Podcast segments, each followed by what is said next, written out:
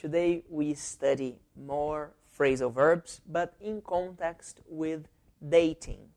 Dating, when you are dating, quando você está dating someone, você está saindo, ficando com alguém.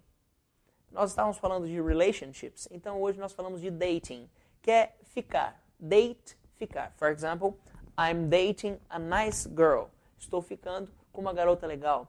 I'm dating a great boy. Estou saindo, ficando com um cara legal, com um cara ótimo. Great boy, great man. Um homem legal, um homem ótimo. Falamos de dois phrasal verbs para esses datings, esses relacionamentos. You can say settle down. Settle down é acalmar-se, como aquietar-se. For example, é, I was going out a lot. Eu estava saindo muito. But now I settled down. Agora eu me acalmei. Perceba que eu coloquei o D aqui no final porque é passado. I settled down. I have a girlfriend now. Eu tenho uma namorada agora. So I need to settle down.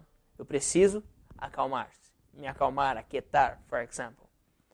Aí você pensa bem e fala, oh, it's complicated. My girlfriend or my boyfriend, minha namorada ou meu namorado, is very complicated.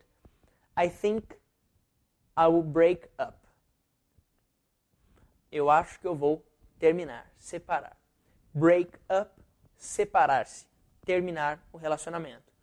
Example: My girlfriend or my boyfriend and I always break up in December. Nós sempre nos separamos em dezembro. For example, or when I go on vacation, quando eu saio de férias, go on vacation, saio de férias, we break up. Nós nos separamos. Settle down, acalmar-se. Break up, separar-se.